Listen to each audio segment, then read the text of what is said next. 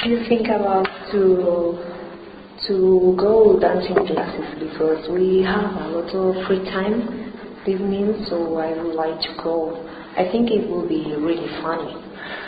Yes, I, think I could like it, but I I prefer to to do another thing. For example, to take up a physical activity, the, like dancing, but uh, dancing in a small place and taking some drinks. I like uh, go to go to yoga class.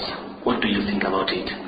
It's Um, like similar, but I agree, but uh, uh, let me let me tell you about dancing classes. It's a physical activity too, oh yes, and and it's really funny. You do a sport and you you get really funny too. yes, yes. I do. I, I think uh, uh, like you, but uh, in my point of view, in this moment, I think for for us uh, going together to to go to yoga class, it will be better, better for me and better for you and better for our relationships. Oh, really? Yes, for relaxing maybe and to forget our our work too, or or to do exercise too. Because yoga, I I never practice yoga, but do you think it's a sport too? Maybe it's a physical Yes. activity too. Yes, it's a physical and mental uh, activity. Then, for me, in this moment, I I would like uh, um, I would like uh, to to try carry with me to a class of yoga because in this moment I'm very stre- stressful, and for me it will be the best uh, thing. Okay, okay, I see. So, uh, it's really near from here. Did you take any any yoga, any classes or course or Oh, yes, of course. I? I know a very near place uh, on the corner of the, the the street, and I think it's very it's quite cheap. And the only thing is the kind of clothes. I think for our uh, if we will uh, carry uh, summer or sport clothes, it will be better. It will be better. It's more comfortable, maybe. Yes. Okay. So, like chandal and sweater and maybe without uh, shoes. okay. So it's really near from here. We don't have to take a bus. Yes, you only go straight in Okay. that street and on the corner. Okay, it's a great idea.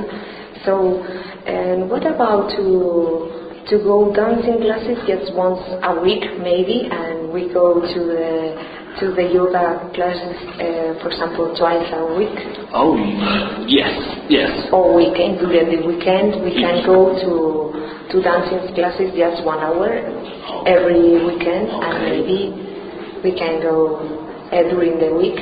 Okay, the I'm uh, agreeing with you. Uh, we could going. We could to go. We could go twice a week uh, to yoga class, and if you don't mind, on Saturday evenings we could go could go to to dancing. Okay, I think it's a great idea. And what about the timetable?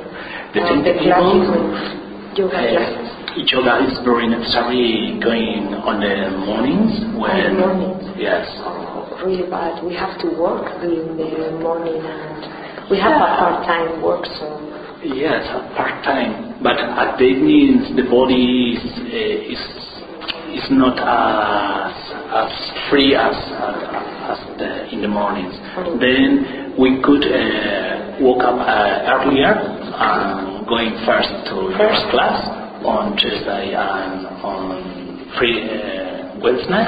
okay. So we could go uh, before going to our works. Yeah, Going and yes. take a, um, yoga classes maybe. Yes. And which days did you check the days of the yoga classes? Yes, it's during all of days of the week. We can But- choose the days. so- Yes, but I think on Tuesdays and on Wednesdays eh, they are perfect. I agree.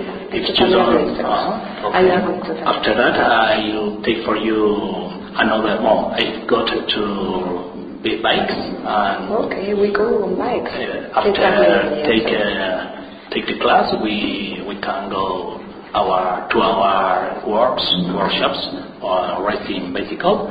Then, if you don't mind, I will phone for the for, for the school. Okay, that's right.